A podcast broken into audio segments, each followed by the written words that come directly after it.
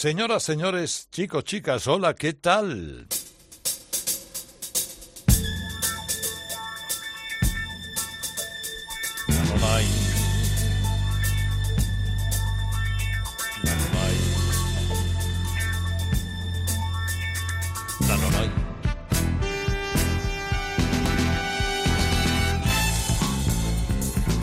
Comienza Radio Carlitos. Edición deluxe. Sábados noche, domingo por la mañana. En Cope y en Rock FM. Una hora para ir escuchando cosas que, bueno, quizá hace tiempo que ya no oímos. O que no hemos oído nunca. Música de vida a, a músicos realmente inspirados, buenos, del rock and roll y alrededores. Me llamo Herrera Carlos. Y he pensado que hoy esta edición era ideal para comenzarla con ACDC.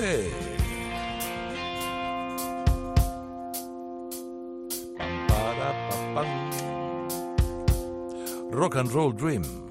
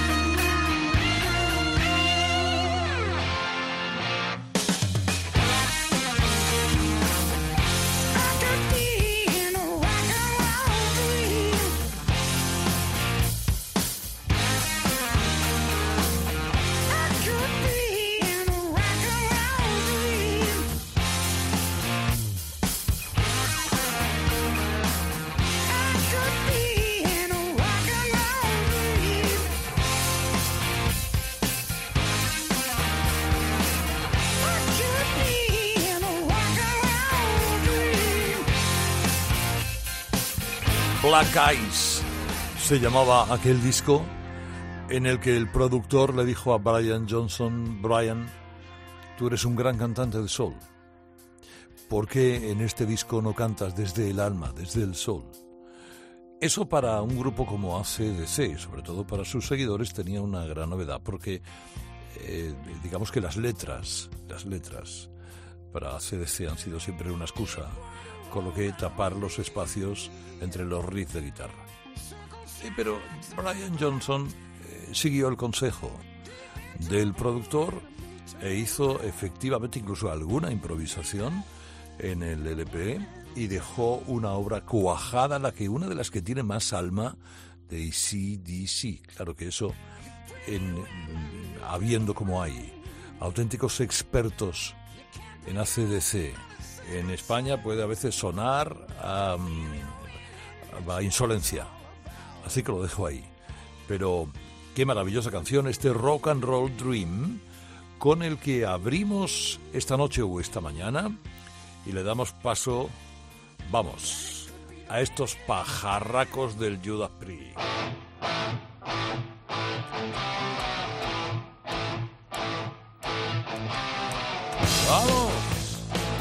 Radio Carlitos, edición deluxe.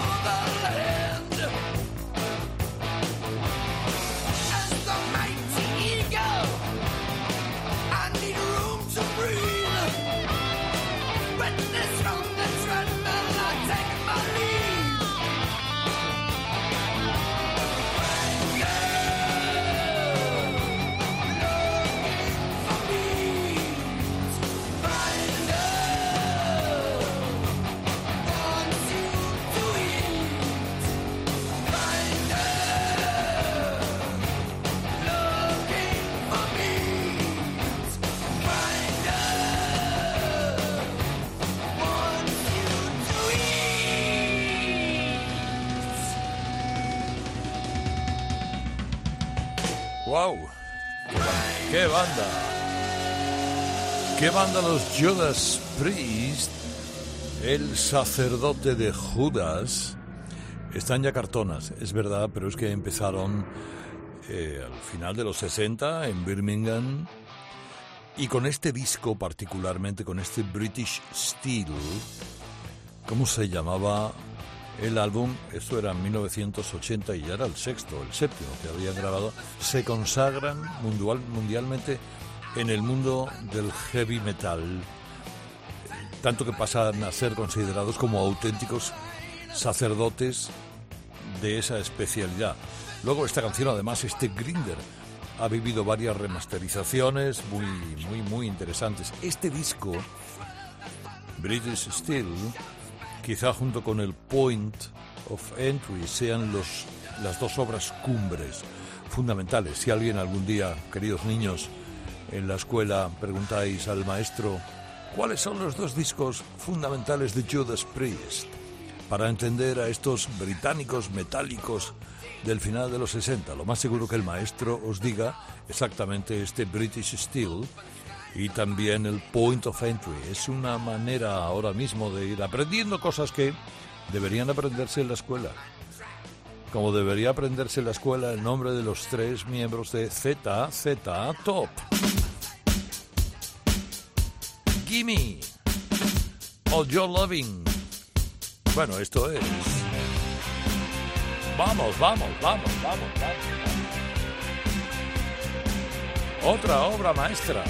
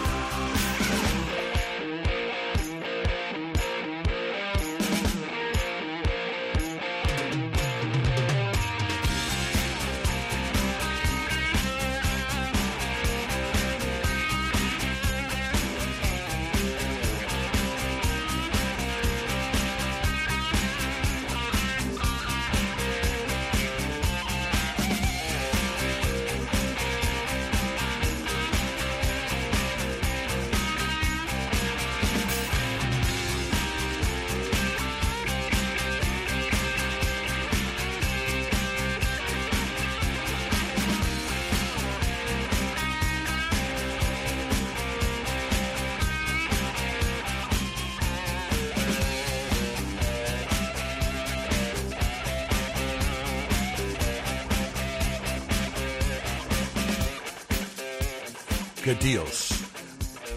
Ellos habían formado la banda los tres con sus no, cuando tenían largas no con largas barbas, eso eh, les fue creciendo con el tiempo. En los 70 en el año 70 exactamente, además cuando comenzaba la década, allí en Houston, Texas, de donde son originales, y con esta pieza en el año 82, quiero recordar, es con la que entran de verdad en Europa. Hasta entonces, ZZ Top, eh, bueno, era no un grupo de referencia, porque como es ahora, realmente tiene casi una religión detrás de gente, los, la gente que adora, que adoramos a estos tres tíos ZZ Top, eh, somos muy, muy, muy intensos. Este Gimme All Your Loving es eh, ciertamente una canción significativa de lo que viene llamándose un power trio, un trío poderoso por excelencia. Además, lo bueno que tienen es que a diferencia de todas las otras bandas que hemos ido escuchando y que escucharemos a lo largo de esta hora, los ZZ Top siguen siendo los mismos tres. Están ya cartonados ya, de verdad. Parecen de... Bueno, la barba del gnomo llevan, pero qué, qué sonido, qué cosa más maravillosa, qué sonido más poderoso tiene este sinvergüenza llamado David Lee Rose.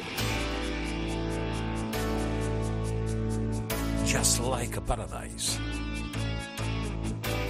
Esto es Radio Carlitos en Cope y en Rock FM.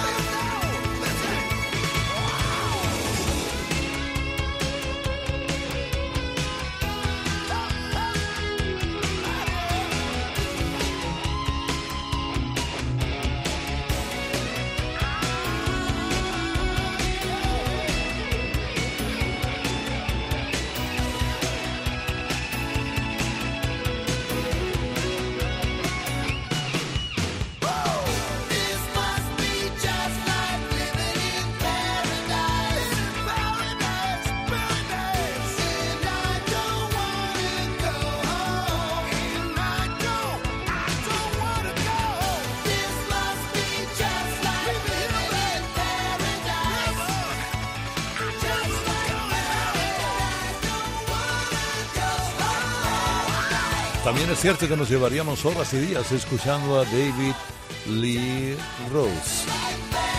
Diamond Dave, como le conocen en los ambientes rockeros, a este enérgico, a este salvaje intérprete que en el año 87 acababa de dejar a la banda de Van Halen.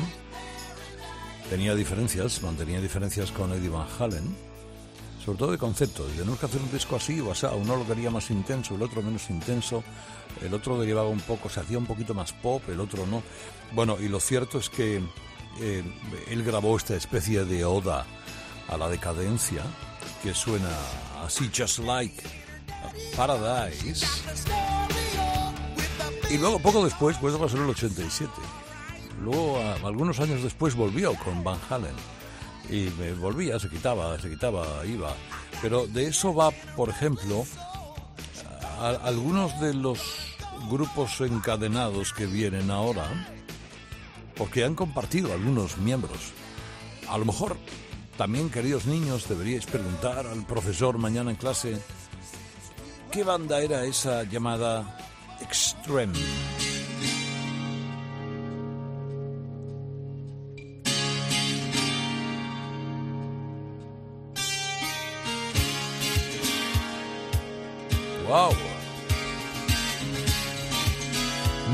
Populares en los 80, mucho.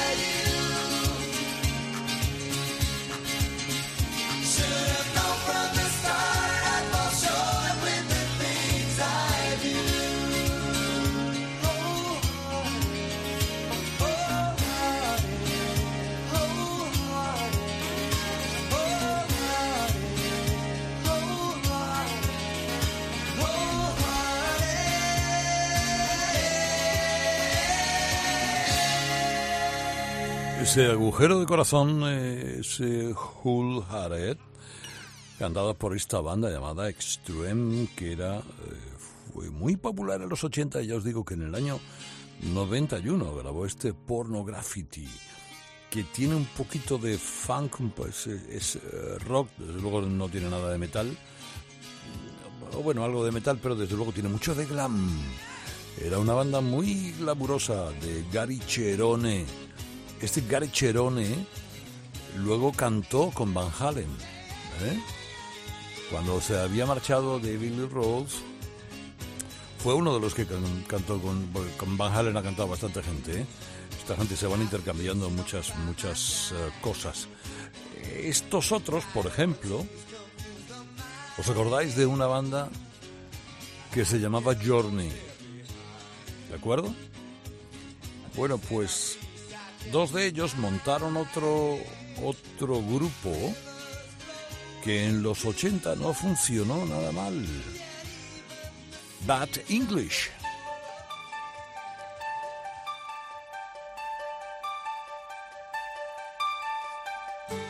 Sometimes I wonder how I'd ever make it through through this world without having you. I just wouldn't have a clue. Sometimes it seems like this world's closing in on me. And there's no way of breaking free. And then I see you reach for me. Sometimes I wanna give up,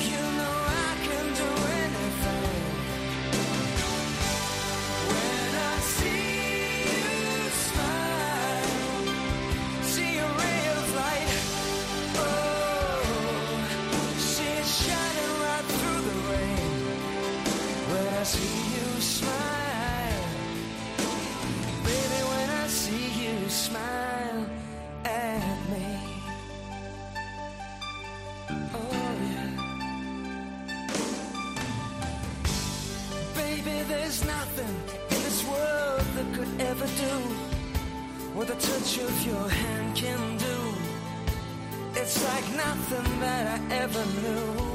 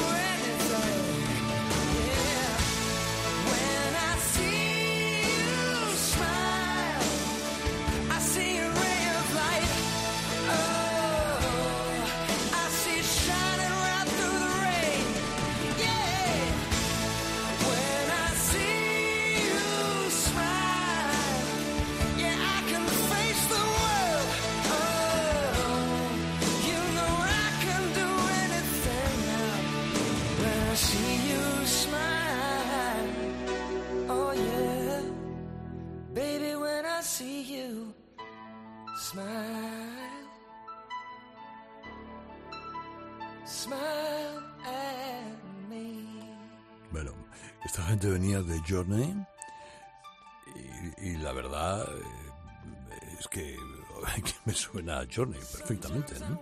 Es un baladón, es un gran baladón. When I see you smile, cuando yo te veo sonreír, de estos tipos que fueron número uno en uso en el año 89 con este álbum que era su álbum de debut. Era un supergrupo, hacía hard rock y de vez en cuando se dejaba llevar un poco por la blandenguería bien entendida. Estos se llamaban Bad English porque en uno de los descansos de sus primeros ensayos estaban jugando al billar y uno de ellos hizo, una jugada, yo no, yo no sé, vamos, no, no, no soy especialista en billar, eh, que se llama hacer un inglés, que es una forma de darle a la bola para que dé, y el otro le dijo, qué mal inglés acabas de hacer, qué mal inglés tienes jugando tal. Y entonces dijeron, ah, mal inglés, bad English. Pues eso, va, así nos vamos a llamar. Y así se llamaron estos tipos. Y ya que hemos hablado de dos eh, que venían de Journey, vamos a hablar de otro que también era miembro de esa super banda y que tuvo éxito en los 80. Es el señor Steve Perry.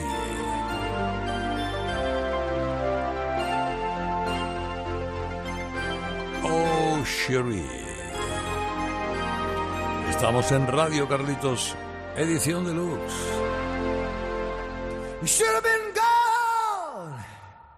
Knowing how I made you feel, and I should have been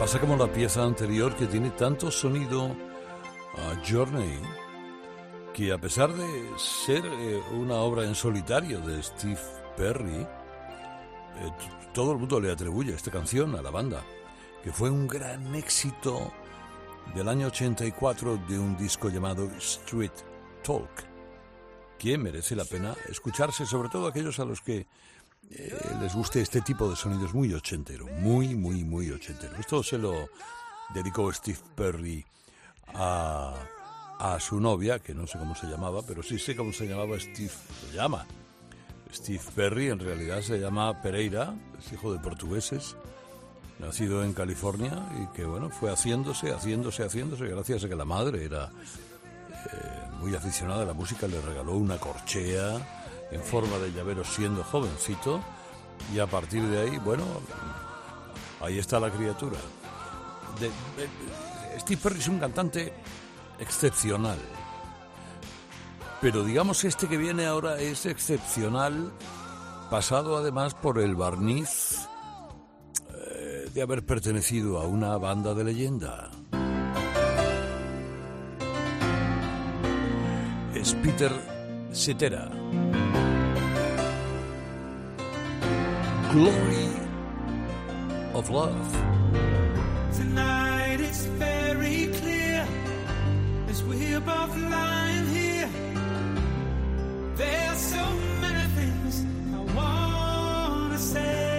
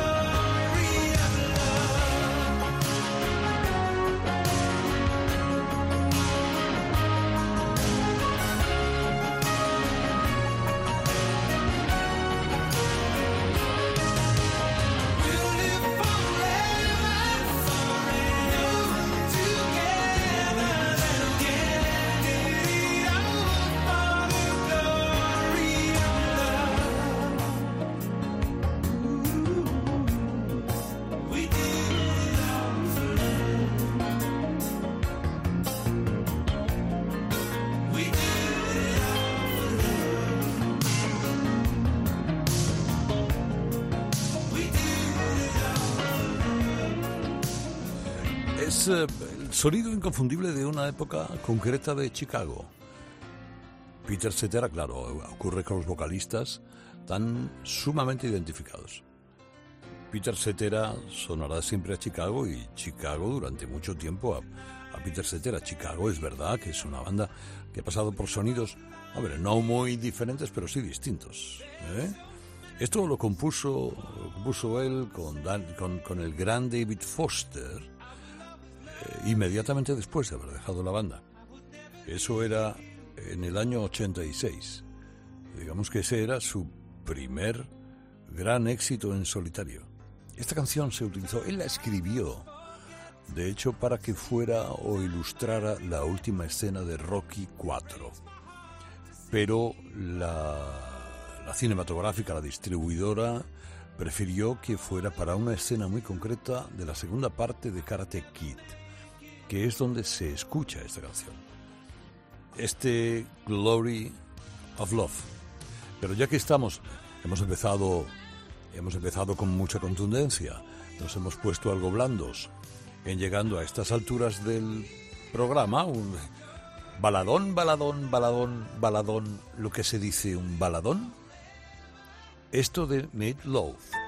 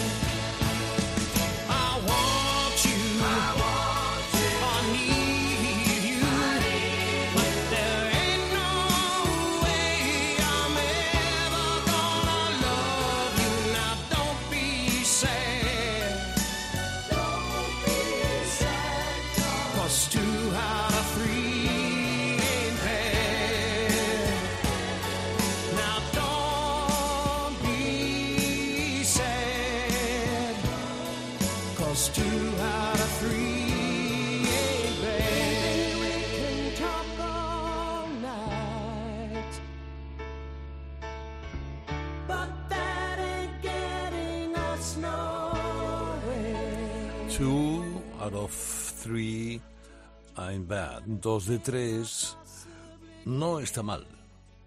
Desde luego es baladón, baladón, es una poderosísima balada.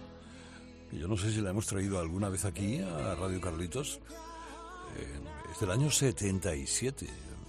Me, me sentí conmovido cuando escuché esta canción y la historia de esta canción, de aquel, eh, aquel disco que significó el debut de Made Love. Made Love en el año 77, el Bat Out of Hell, que él había compuesto con, con Gene Steinman. Bueno, digamos que más lo había compuesto Gene Steinman que Made Love. Eh, y lo había compuesto a partir de un musical que era Neverland. Eh, a partir de la historia de una suerte de Peter Pan. Bueno, esto vendió 43 millones de discos en Estados Unidos y en el mundo. Eh, el- y ha habido hasta incluso, como ya les digo, un musical nacido al calor de las canciones de este disco en el que se da la circunstancia y la curiosidad de que tocan Max Weinberg y Roy Beaton de la E Street Band de la banda de Springsteen. Algunos decían, eh, es que Made Love eh, ha quedado muy impresionado por el Born to Run de Springsteen y, y el disco tiene un cierto sonido de, Springsteen. Bueno, hay otros que, que quieren ver coincidencias con Bonnie Tyler, no te digo más. Eh, bueno, el, el caso es que, hombre, la mano de Roy Beaton esencialmente, eh, hombre, siempre se nota, es un sonido, un sonido Springsteen más el sonido de músicos de Utopía, que era la banda que producía Todd Rangren, que también era productor de este disco. Bueno, y así se configuran historias y así vamos contando cosas y así vamos poniendo canciones en este programa de la noche de los sábados en Cope y de la mañana de los domingos en Rock FM. En cualquier momento se puede escuchar también en los podcasts de cope.es. Y ahora, chicos, chicas, empiezo a marcharme. Con esta cosa eh, un poquito funky, ¿eh? Además de disco que había hecho ese grupito de hermanas que eran las Pointer Sisters. Adiós, adiós, adiós, adiós. La semana que viene otra vez, a la misma hora y en el mismo sitio, me llamo Herrera Carlos y si alguien nos pregunta, esto es Radio Carlitos, edición deluxe. Feliz fin de semana o lo que queda de él.